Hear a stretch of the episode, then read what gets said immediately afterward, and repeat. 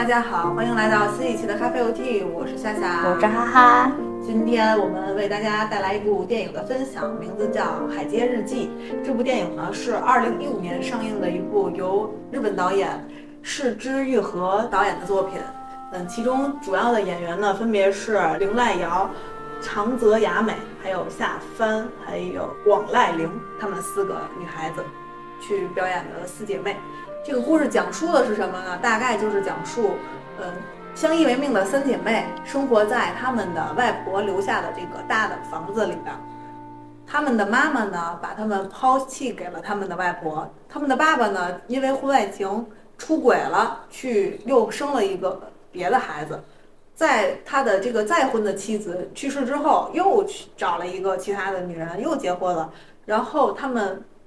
在这个其他的地方生活。直到有一天，他的这个爸爸意外的身亡，不叫意外身亡，就是他的爸爸去世了。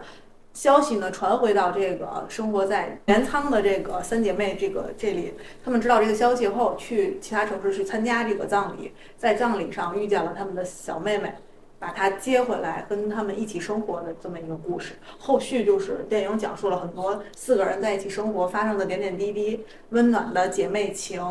包括他们各自发生的小的爱情，还有邻里邻里之间的一些小的一个温暖的一些故事。对，大概讲述的就是这些事儿，很简单的一个电影，没有很多很反面的人物。我觉得这里边，嗯，对，每一个人都不是真正意义上的坏人。哪怕是这个背信弃义的爸爸，好像最后也得到了女儿们的原谅。对，嗯，还有就是这个电影里没有很多大的一些反转，包括一些冲突，全都是没有的，就是平铺直叙，就像它的名字一样，日记，很简单，发生的一些平常的故事，就是一时就是四季三餐，然后几个姐妹，是的。就感觉就像发生在某一个城市，然后几个人，就几个姐妹之间记录一下她们生活的点点滴滴。然后呢，但是就这个电影好让感人的地方，就是在于把这些非常呃我们生活当中非常常见的一些画面，然后他通过电影的一些手法、一些这种呃呈现，然后让我们觉得，其实就这这种平平淡淡的生活是最美的。接下来我们就说一下这几个演员。这几个演员当中，其实我不是特别了解，因为我相对来说看日本电影也比较少，对日本演员了解也不多。但其中的大姐，也就是这个绫濑遥这个女主演，她我比较了解的是，她曾经演过比较有名的一个电影叫《我的机器人女友》。嗯。剩下的这几个女孩，还有那个夏帆，其实你看她这名字就很像中国名字，对，好像参加过很多的中国电影的一个参演。哦。相对来说，我也是比较了解她一点。嗯。剩下那两个女孩子，其实我是不是很了解的。不过该说不说，这四个女孩子长得都很精致，是都很美，各有各的特色。对，确实是让这个当代女性的。不同的形式的展现都在这个电影里面体现了。对，然后几个人的性格也不一样，然后很鲜明。对，比如说性格呀、工作呀，包括对于爱情的这种处理方式都不一样，但是呢，就感觉都很可爱，然后也都很美丽，就发挥着自己的这种不同的这种魅力。看完这个电影，给我的感觉就是，果然这个世界上少不了我们女孩子，很可爱的一个电影。然后咱们再说说这个导演，市之愈合这个导演非常的有特色。他呀习惯的叙事手法就是不习惯用于很多的冲突，然后反转呀，比如说美国大片的那种大场面，嗯，他不是一个用那种手法来表达情绪的一个导演，他更习惯的就是。吃一些简单的东西，嗯，生活，还有就是美景，小清新，有一点像漫画，甚至这个电影改编自漫画，其实也是是，这就是这个导演的特色。其实我还看过这个导演的另一部作品《小偷家族》，嗯，在看这个《海街日记》之前，我先看到了《小偷家族》。当时我看这个《小偷家族》这个电影的时候，我就感觉这导演的手法就是非常的。嗯，温温和一些，没有很大的这个对比啊什么，包括色彩的这个运用也不是很突出、很夸张的那种大红色、大绿色那种，深蓝色或者特别黑暗、特别暗色系都没有，它就都是温暖的颜色。然后包括对光的运用也是比较，嗯清新的那种，又加了一层咱们对日本了解的那种滤镜。嗯当我看《海街日记》的时候，我不自觉的就把这两个电影联系在一起了。我没想到，真的果然是一个导演，所以当时想，嗯，这导演的个人特色还是非常鲜明的。对，而且这个导演是在世界上非常有地位的一个导演，他相当于是通过《小偷家族》这部这部电影，曾经是获得过这个金棕榈奖。嗯嗯，当然，这个《海街日记》也是他非常有名的一部代表作，这个电影也曾经入围过这个奖项。是，然后就他其实真正的就相当于出圈吧，是零四年的一部作品叫《无人知晓》，然后就他基本上还是一个比较呃作品多的一个导演。然后比如说他在零八年就叫《步履不停》，然后我特别感兴趣的是他零九年的一部电影叫《空气人偶》，就这个电影就非常有意思，就是是属于爱情科幻片儿。就讲的是这个女女生呢是一个充气的玩偶，然后她后来有了人类的思想什么之类的，我觉得觉得这个电影还挺有意思的。所以，如果大家感兴趣的话，可以多关注一下这个导演的作品。是他的风格非常像咱们台湾的导演侯孝贤嗯之类的吧，这一类的导演，他比较文艺，然后习惯性的会相对来说走的那种平和的路线。我不喜欢用平淡这个词，我觉得不是淡，而是更缓一些。当然了，也有一部分人把他们称为催眠大师，嗯所以就节奏慢，可能确实会给一些喜欢大片儿的人带来一些催眠的效果，就那就说明你可能不适合这类型的电影。对，我觉得像这种电影是需要你真的静下心来，然后你有足够的时间，然后你内心里也是比较平和的一种状态，就没有杂七杂八的那种事情围绕着你的时候，你就静下来。我今天一个下午也好，然后我一个晚上也好，就享受这个电影的这个时时段。我觉得这种的话，你是觉得你会觉得这个电影很治愈也好，或者是是让你能感到舒适的。那如果说你在其他的状态下，比如说 你很累的情况下，或者是你你你现在心不静或者怎么样的时候，它可能就会变成，要不就看不下去，要不然就会变成催眠的一个电影，就是这种感觉。嗯，没错。那接下来咱们就走进这部电影，嗯去分析和聊一下，分享一下咱们对于这部电影的观后的一个感受。嗯，首先肯定是离不开这个话题的这四个人物，就是这四姐妹。我们呀，就先从这四姐妹入手来聊一聊这个电影它的整个这个情节的设定，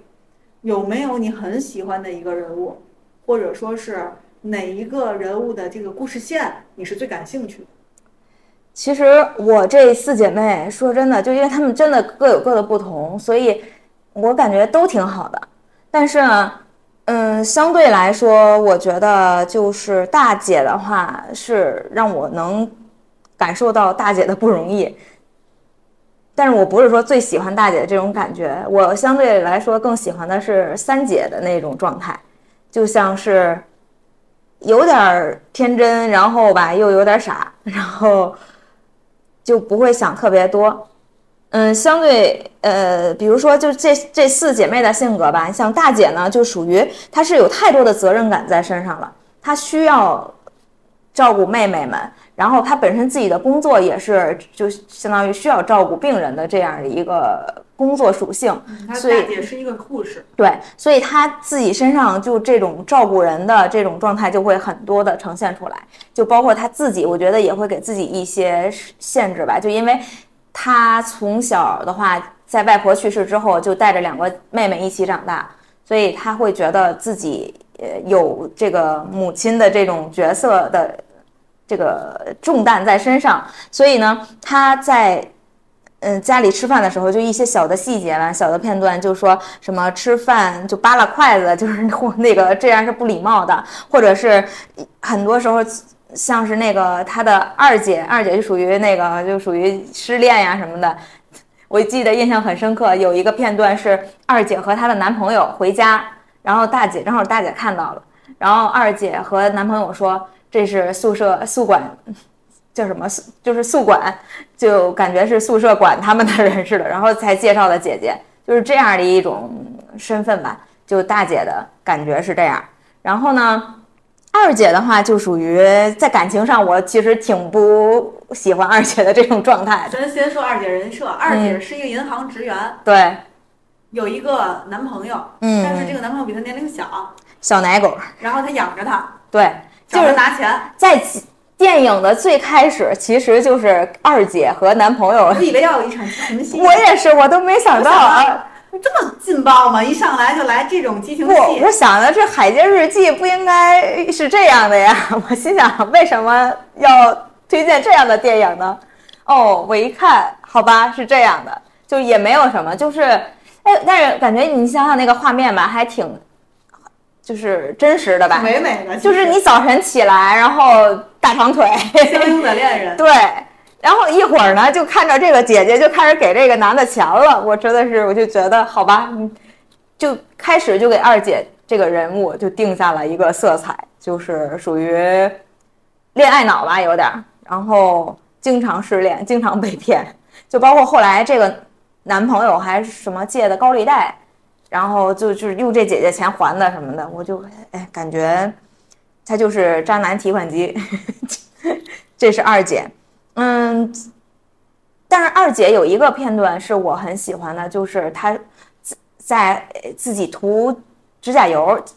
在脚上涂指甲油，然后呢，妹妹就说，小妹就说你是干嘛？就是为了去约会吗？还是干什么的？然后二姐说我现在哪有心情约会什么的？她说呃，我不就是不是为了男人，也是为为了为了愉悦自己，所以在涂那个指甲油。我就觉得，哎，在这个时候。感觉这个二姐还是比较有，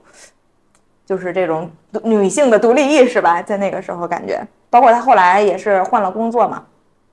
然后我感觉她应该是找到了自己的那个使命感呀、或者是自己那种状态。然后就是三姐，其实三姐的话，我觉得她看起来就不是特别的，嗯，有头脑，就是她性格是很活泼的，他的爱好也比较特别。二呃，三姐最喜欢钓鱼，但是这个呢，他的这个爱好和他爸爸的爱好又是非常的一致的，然后就感觉他和他的恋爱线也挺有意思，就是他是其实是在体育用品店当销售，然后他和他们的店长，哎，好像还也要有一段这个就是有一段是吧感情，啊，我就感觉就是很平淡嘛，但也挺好的。你看每个人走向都是不一样的。然后就是小妹了，小妹其实应该是，如果说她们是四个女主的话，那小妹应该是比较突出的那一个角色，就是受大家的这种，呃，簇拥，呃，受大家的关照呀，然后包括，嗯，她也是连接父亲和这个三姐妹的这样一条线嘛。所以小妹的话，她其实是和大姐一有点儿同样的色彩，就是看起来很可爱、很懂事，但是其实心思又很敏感。就包，因为她虽然姐姐们没有觉得是她的妈妈就是怎么样哈，但是她自己好像有这个负担，就觉得是她的妈妈拆散了这个姐姐们的家庭，所以她内心是有一些是是顾虑吗？还是就是他是其实是没有在最开始的时候真正的把这个三个姐姐的家当成自己的家的，他还是有一些自己的这种嗯想法吧，或者是就感觉还是和他们有隔阂在的。对确实是。所以就是这四姐妹整体感觉下来也没有说谁我最喜欢谁，就是每个人的角色都会让你觉得，就像我们开始说的，就是女孩子还是很可爱的嘛。其实我这样说吧，我们来先聊感情，毕竟感情是最容易吸引别人的嘛。好，那咱们就先来聊感情。这四个姐姐妹妹的都有感情线在电影中体现。对首先大姐，她有一段非常不能说的感情，嗯，就是她其实也是第三者，是，他喜欢的人是他们医院的一个医生，但是这医生有妻子，虽然他的妻子可能生病了，但嗯还处于处在人是没死的这个状态，对但可能没有意识或干嘛，是的，所以他去经常跟这个医生见面，嗯在医生的家里，他照顾这个医生，给他做饭什么的。然而他却没有妻子的身份，相当于他在做一件这样的事儿。是的。其实他就相当于也是这个第三者的身份嘛，就可能这个医生的情况和真正的那种出轨还不太一样，包括他这个医生可能更多的是照顾他妻子的家里面，包括这个妻子的这样的一个责任在，但可能感情上是没有多没有很多了。那这个大姐其实也知道这种情况，然后大姐好像也并没有去奢求，或者是就觉得你必须要离婚了怎么样，我才就是没有要求自己一个身份，他只是在比如说每周一次和这个医生去见面，然后就家长里短的，然后给他做个饭，就感觉如果说你在最开始看到这样的镜头的时候，就没有说那个这个医生说什么岳岳父岳母家有点事儿什么的，你会觉得哎呀，大姐这个感情还挺温馨的。然后后面就直接说，然后我就因为我是开着弹幕看的嘛，然后大家都觉得很震惊。原来我也挺震惊。对啊，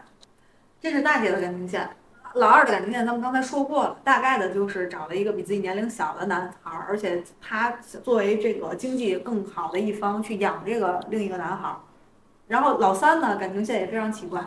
老三找的这个人呀，虽然是他的老板。但是这个老板是一个登山爱好者，而且失去了六个脚趾头，嗯，长得巨丑无比，爆炸头。这么说毫不夸张，就是你但凡看了这个电影，你看见这个人都觉得哇哦，长得挺抽象，嗯，所以很奇怪。其实老三长得很漂亮，是的，或者是很可爱的那种，对对对。他找了一个很奇怪的人，当然他喜欢，嗯，我又在普通人的眼中，这是一个很奇怪的人。这三个姐姐妹妹。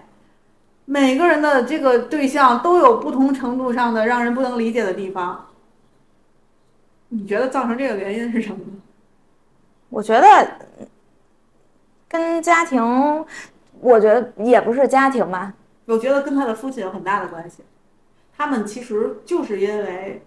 我我觉得呀，当然也是我，当然也是我个人想的，可能导演这么设定这个情节，应该就是和。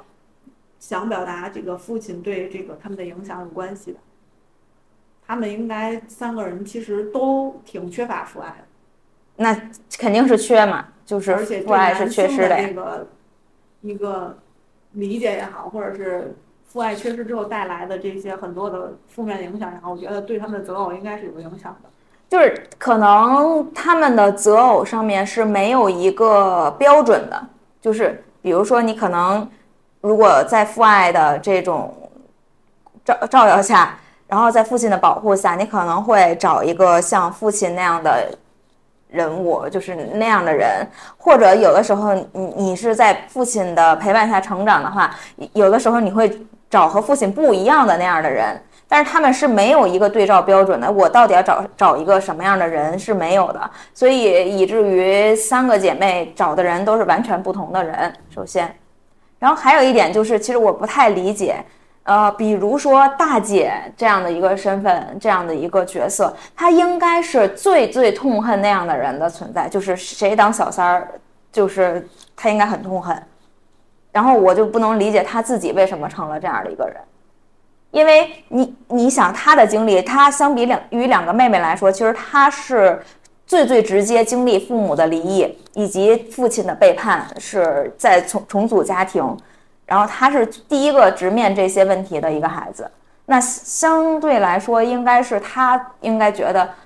哦，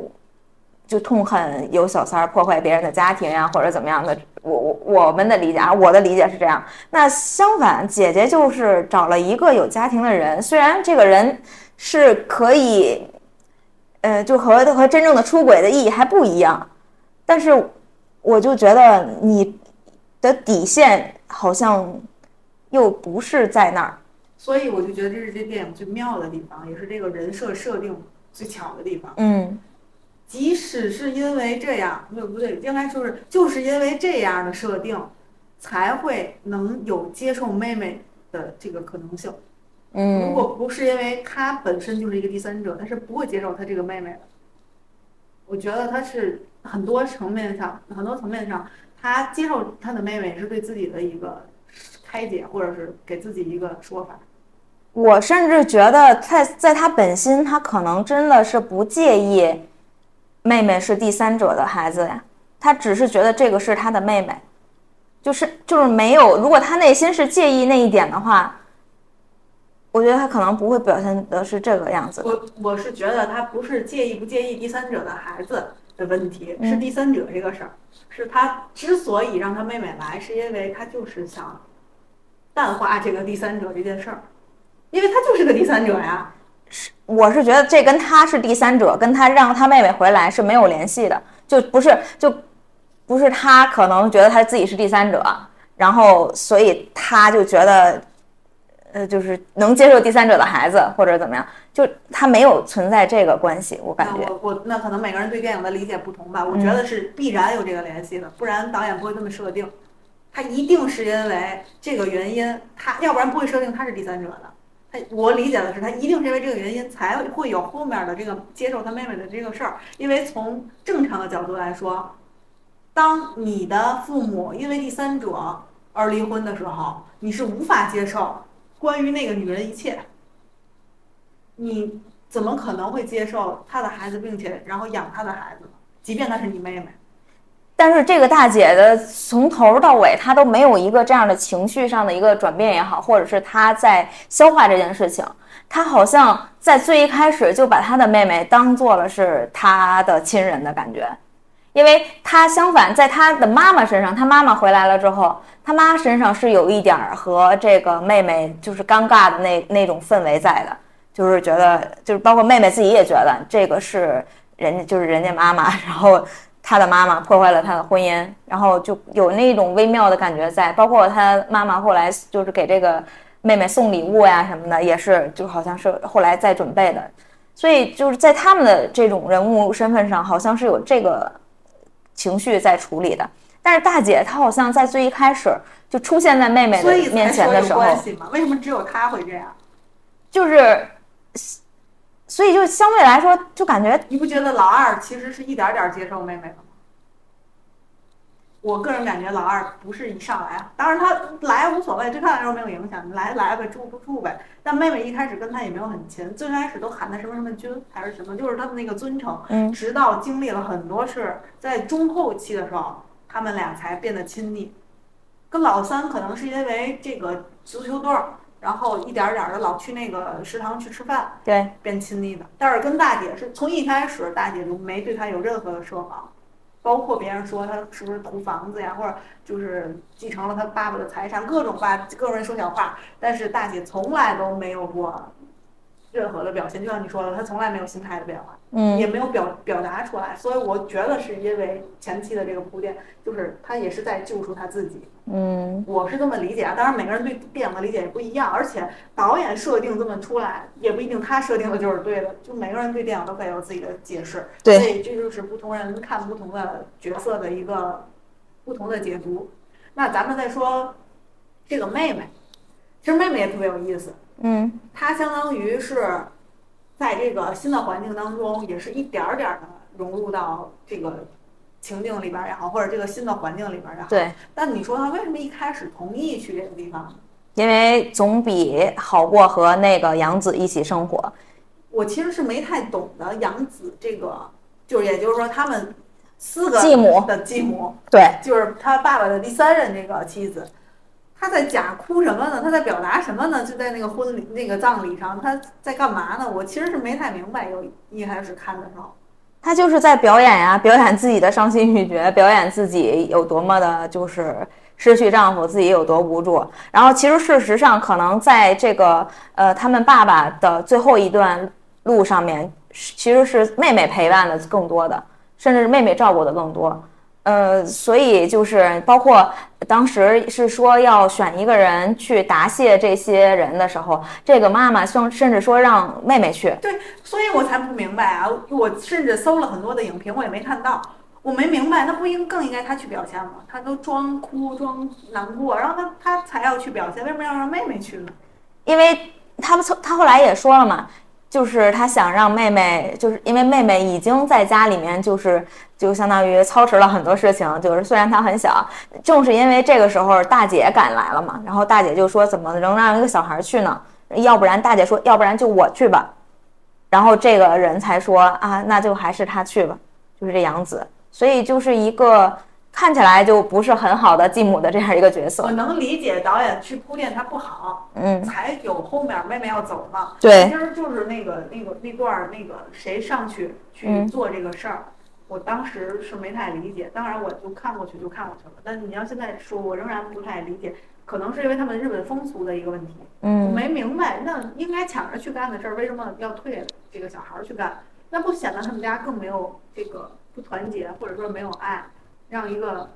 不是他生的孩子去承担这些？哎，这什么意思呢？我其实一直都是很不能 get 到那个点的，但我大概意思能理解导演的设定，肯定就是这个继母对孩子不好，对这个他们的爸爸其实也不是特别好，对，后期可能都是这个临终关怀吧，基本上都是孩子自己来弄的，所以以至于他很多事儿都不了解，也不知道。是，所以最后这个小女孩儿，她们的妹妹看到这个三姐妹的时候，伸出了橄榄枝大姐，嗯，她就决定试一试去跟他们一起生活。对。所以你看电影的画面非常有意思的就是，大姐说：“哎，你可以再考虑一下。”然后她当她答应的时候，然后这火车的门就关上了，嗯，就是还挺有意思的。那妹妹这个人，其实我是觉得有很多可聊的地方。嗯首嗯，先，我觉得她是一个心思很重的人，对，她是个王心很强。虽，然她接受去来到这个新的环境里，但她一开始并没有认为这三个姐妹是接受她的。嗯，关于爸爸的事儿，她不敢提。对，她太聪明了，她那么小，可见她在那个家里过得并不舒服，应该是那种需要察言悦色，就是，察言观观色色呀，包括要揣摩别人心思的人。嗯，她对三个姐姐一开始都是小心翼翼的、防备的状态、讨好的状态，就是把自己当成个客人。嗯，到最后一点点的被三个姐妹感动。其实我觉得大姐肯定一开始对她就是完全的接纳嘛。那老三也是相对来说人设是比较傻白甜的，对也没什么嗯快接纳。可能就是老二相对设定那个尊称的时候，我觉得就是想表达是对她可能也会有一些戒备或者。有点距离，包括老二的这个男朋友也在耳边给他说闲话什么的。而且我觉得有一个情节的设定，或者是一个嗯经常会有的一个动作，我觉得很有意思，就是这个外婆其实是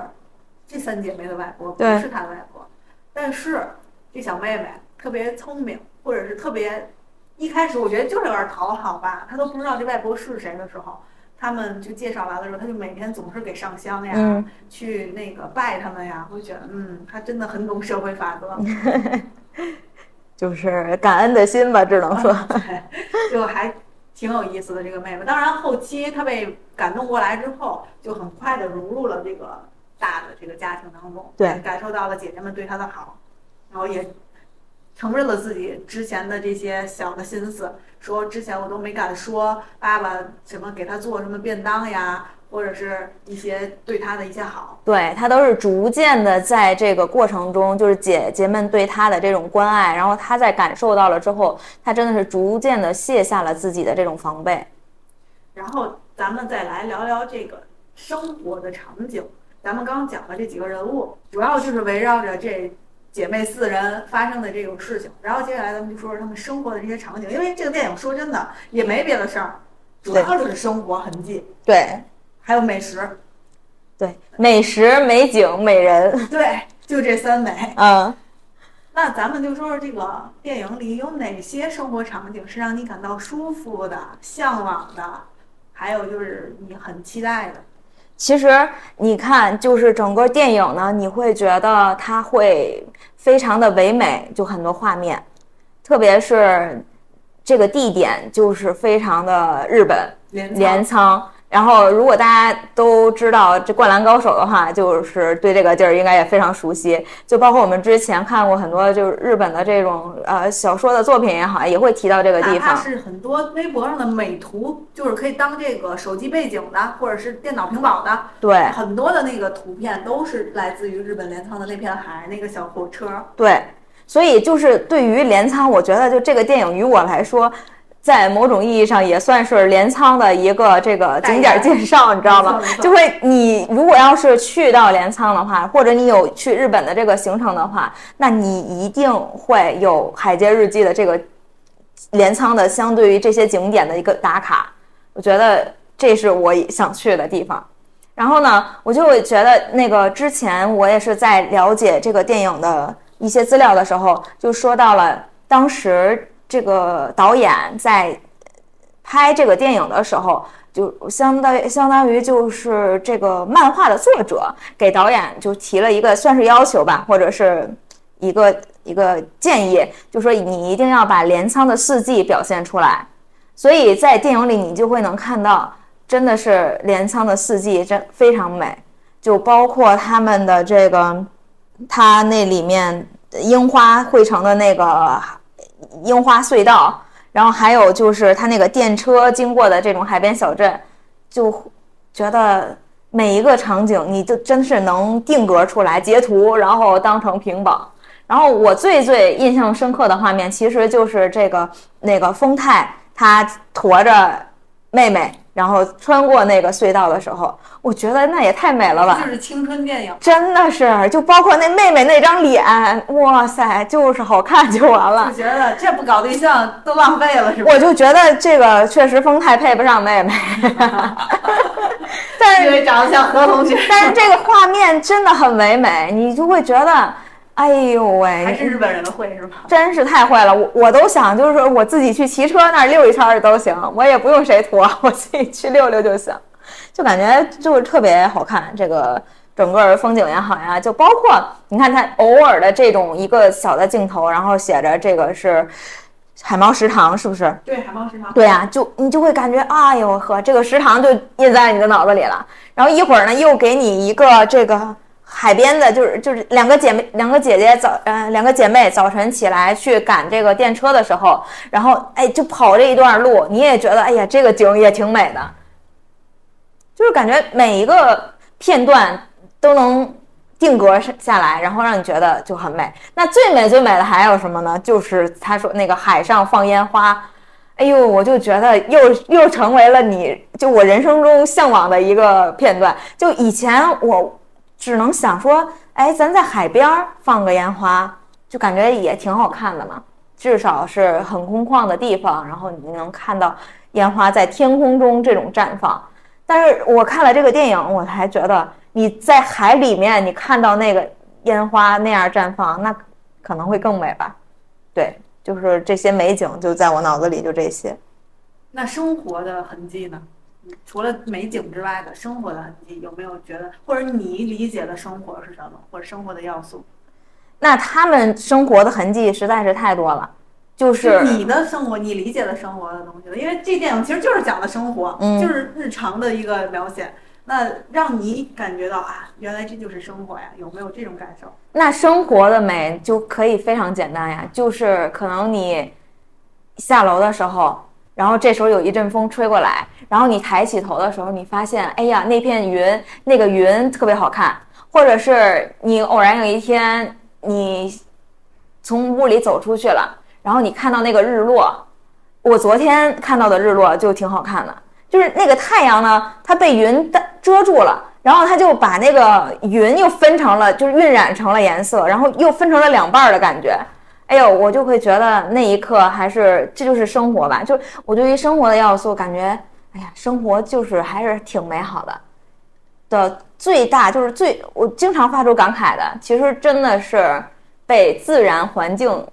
被自然环境的这种变化呀，然后这种美的影响。就比如说，你早上可能早起，你去看了个日出，那这个日出的这个美，也让我觉得生活其实是美好的。对，我是通过这个电影想到了我的童年，因为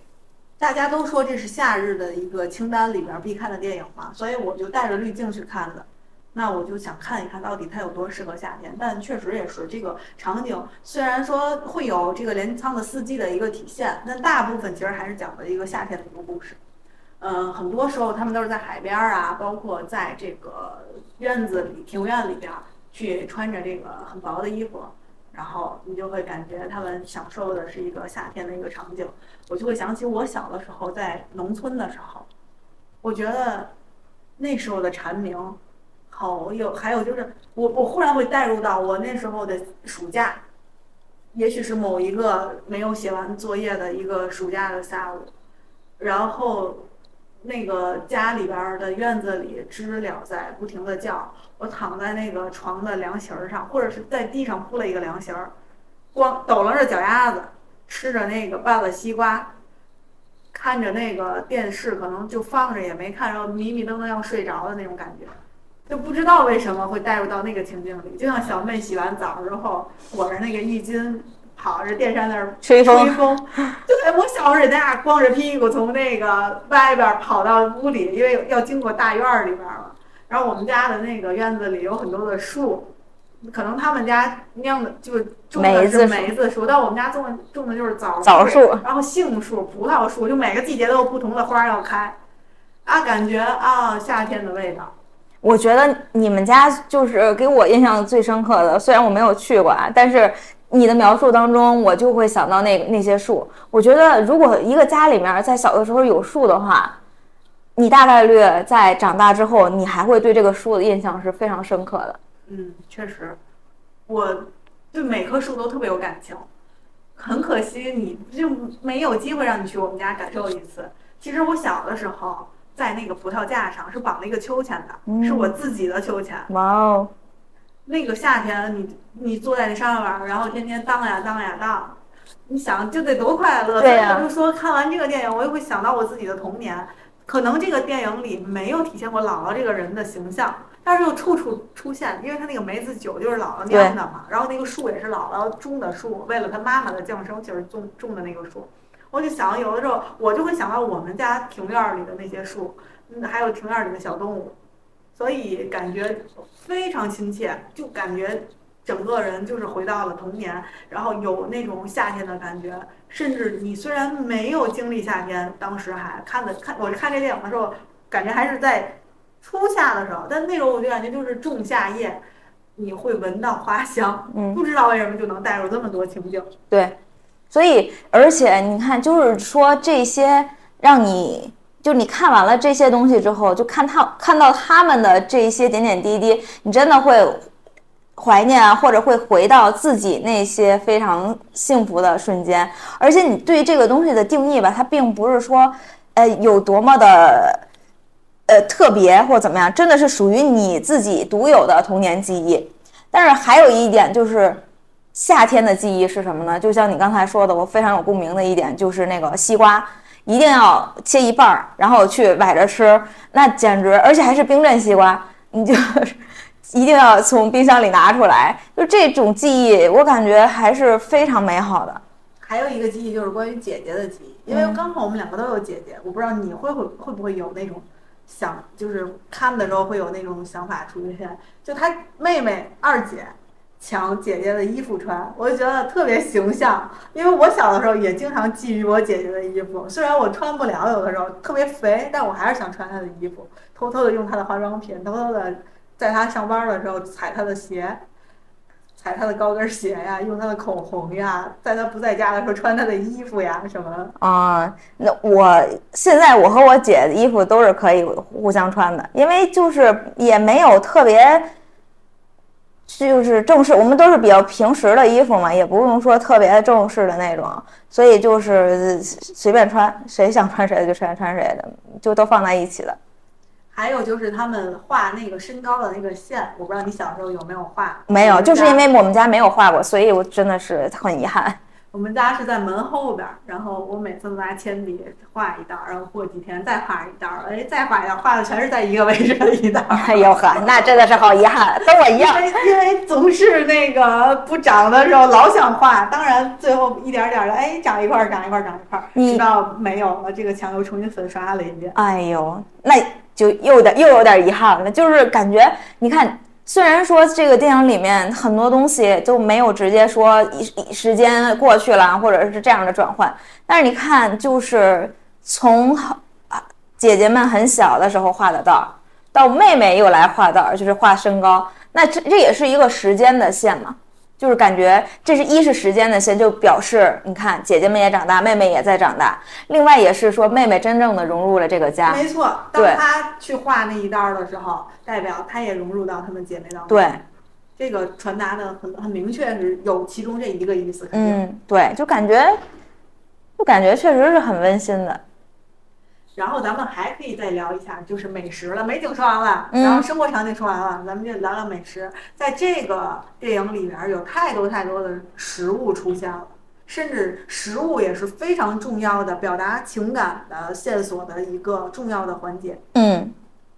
比如说这个食堂，海猫食堂里的这个二宫阿姨，阿尔公阿姨做的这个 竹夹鱼，包括这个说这个男老板做的那个小鱼的面包还是什么？哎小沙丁鱼三明治对这个东西只有他会。然后呢，爸爸呢给四妹其实是做过的，对，也就意味着这个爸爸可能之前也在这儿吃，总经吃，常吃。对然后但是四妹又不敢说这个一开始，对，而且形成对比的就是三妹，三妹是没有跟爸爸有过太多亲密的接触的，嗯所以对于她的记忆来说就没有这个东西。嗯，她就很遗憾，所以这个四妹就非常会揣度人心，她就不敢说这个经历，直到后面她说不好意思，我隐藏了，其实我是吃过爸爸做这个东西。对，而且就是在他们两个一起吃饭的时候说的，然后这时候就是做的是外婆的那个鱼卷咖喱饭。哎，两个人在吃着外婆之前做过的这个咖喱饭的时候，然后就提到了，哎，妹妹好像就内心又融化了一层，可能就和三姐坦白了，就说啊，之前爸爸总做的那个小沙丁鱼的这个三明治，然后呢就聊起了爸爸。我觉得对于三姐来说，这也是真正的从妹妹嘴里面，就是从别人的嘴里面去了解爸爸。包括她知道爸爸喜欢钓鱼，她特别开心。对就他真的好开心这四个人当中最可怜的一个，然后她就真的感觉就是向往爸爸。对，而且他就跟爸爸就产生了连接，因为他也很喜欢钓鱼。哎呀，我就觉得这一刻还是觉得姐姐真的是挺不容易的。所以真的是生了孩子你得养。我还是觉得看这电影，我最大的情绪波动就在于三姐说她没吃过爸爸做的饭，嗯然后跟爸爸连接很少，就大概是这个意思的时候，我心里就想，好可怜啊！就人生来对这父母的向往是掩盖不了的，而且这个父母确实会对人造成很大的影响。对，就是嗯，在爱下长大，就和缺爱的，其实这样长大的话，对于一个人来说，虽然就像我们一直都在强调，你可能在长大了之后，你是。建立了自己个人的一个体系的时候，你还在小的时候可能是没有经历过很多爱，然后你是可以有这种自愈的这种体系去建立的嘛。但是事实上，如果说你是在爱下包围长大的，那那肯定是不一样的呀。没错，呃，还有一个非常重要的一个东西，就是咱们刚才提过的美酒。我觉得这个美酒呀，嗯，不但体现了这个代际的一个传递，就是他们家族的一个传承，而且还表达了很多的情感。最重要的就是有一次这个桥段是妈妈来这边儿，看到他们还在做这个美酒，感到很惊讶，就还说出来一句金句，就是姥姥的名言。姥姥说：“活着的东西啊，都是很费功夫的。酿这个酒呀，是非常花功夫的。没想到这个大姐还能坚持做。嗯，还有就是这个梅子的这个树呀，也展现了这个四季的一个更替。其实这个梅子树并不是这个院子里的实景，是他们刨过来的、搭建过来的。然后其实是在这个，嗯。”很难的去体现这么大一棵树就是四季的一个变化，所以导演也是费了很多心思，嗯为了用这个梅子的这个树来体现这个时间变化，包括这个情感的变化。然后呢，嗯，其中有一个场景是，大姐本来是舍不得她这个姥姥酿的这个十年陈酿，嗯就是姥姥活着的时候酿这酒是舍不得喝的，其实，最后还是把这个酒赠赠给了妈妈。其实就是表达她对妈妈的一个谅解或者一个原谅吧。对，然后妈妈也终于说，就欢迎他们以后去妈妈的家里玩儿。虽然这句话很冷漠，妈妈的家不就是他们的家吗？但怎么还妈妈的家？其实听着是很别扭的，但是也也是一个变化吧。至少这个妈妈也吐口让他们去参与进来了。毕竟他连家都不回，就他妈妈。回来参加姥姥的这个一个，相当于是去周年祭一个祭，一个什么死祭，然后呢，竟然都不回家住，竟然在外面找地方住，就是也是让人很生气、很费解。这个情感，他们家这个太淡薄了。因为他们之间的淡薄其实是可以理解的，毕竟你想，他妈妈在他们很小的时候他就离开了，然后他现在回来呢，其实更多的，我觉得他的内心是不是得带着一些愧疚。或者带着一些小心翼翼，然后所以在他呃说什么，本来说要呃只把这个房子卖掉什么的，然后大姐和他妈妈其实是正面产生了冲突了，嗯，然后在这个之后，然后妈妈可能就会觉得，其实为自己孩子想的太少呀什么的，然后其实两个就大姐才真正的和妈妈去产生这个和解，就给妈妈带那个梅子酒呀，然后还有自己现酿的这个梅子酒，我觉得这个就是相当于是，嗯，大姐真正的是原谅了妈妈，可能也是放下了这段事情。所以就是在这个电影当中，真的是没有不善良的人，或者是没有坏人，然后大部分的事情到最后都得到了谅解或者体谅。而且其实你看还是这样，就是只是做错事情的人吧。但是你看，你真正的是想要让这件事情过去，或者真正的让自己能走出来，是其实是你自己把这件事情放下。所以真正的治愈不是说是让别人去改变呀，或怎么样，其实真的是你自己把这件事情放下了，你才能从这个里面解脱出来。没错，还有一个非常特殊的，或者跟美酒一样，我觉得它是有一个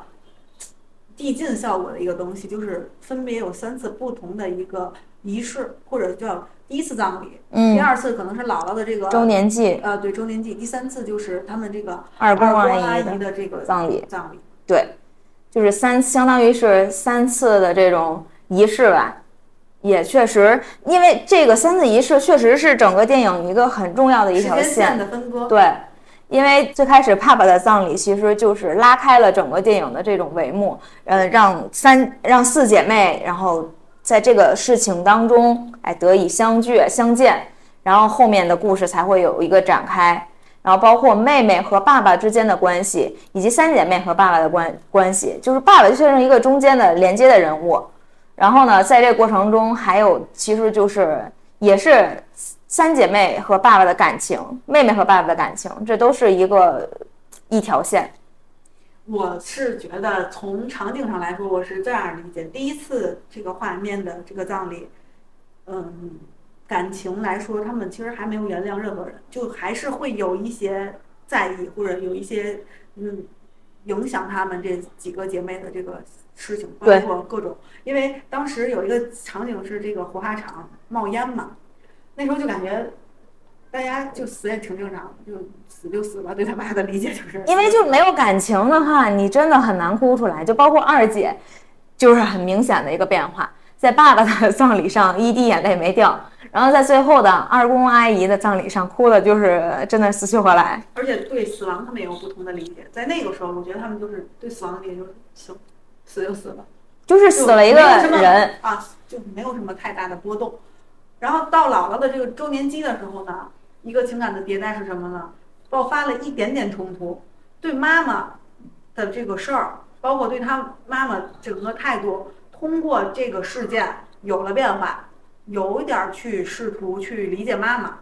然后也有点儿去试图这个事件去进行了一个升级，所有的情感都进行了一个升级。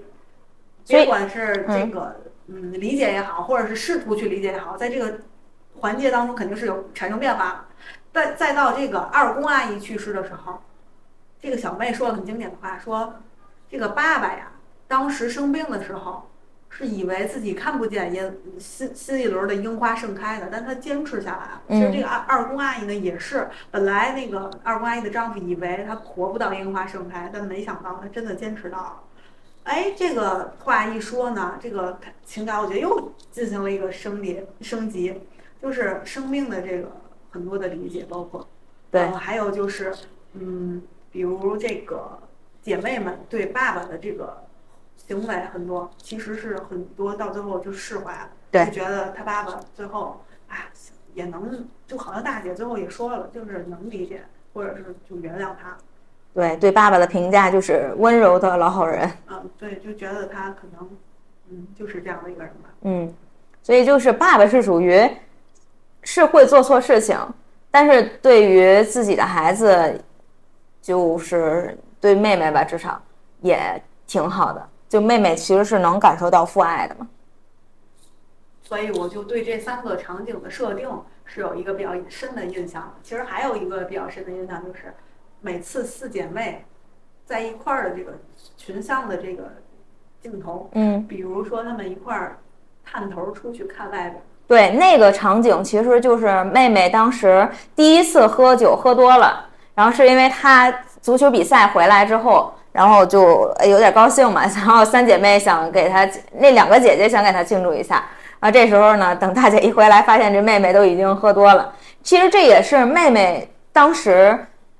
第一次，就是姐姐们也是发现妹妹其实也有很多很不容易的地方，在内心里面就埋着很多话不说。然后她第一次说喝醉话，就说说什么爸爸是大笨蛋，然后杨子就是也不是什么好人，就是那个意思吧。然后呢，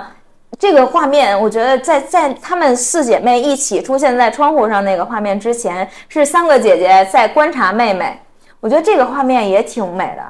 就是你会觉得，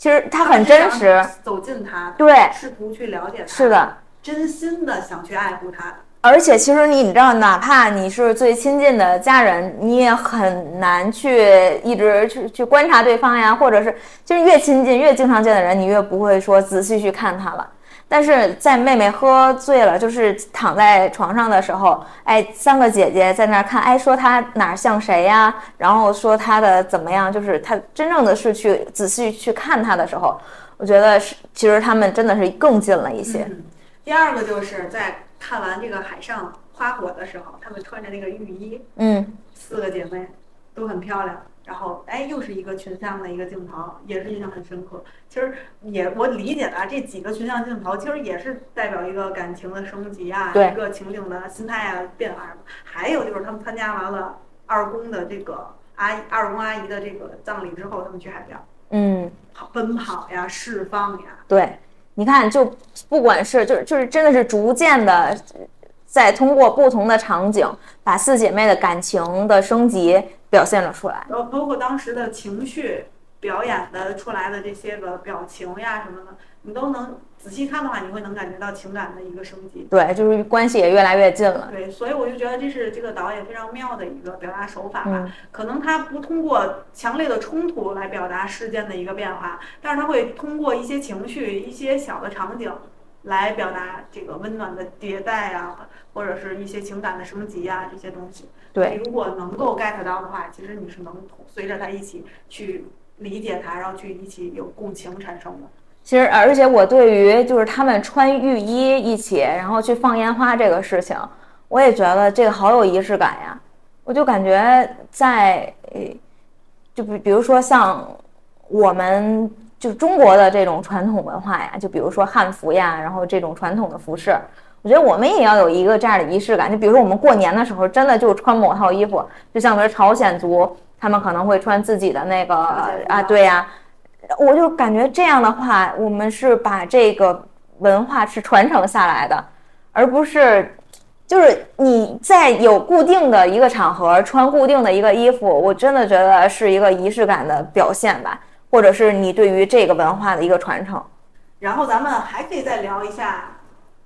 我觉得是这样，以后咱们可以加一个固定的环节，就是我们斗胆也给电影评个分儿，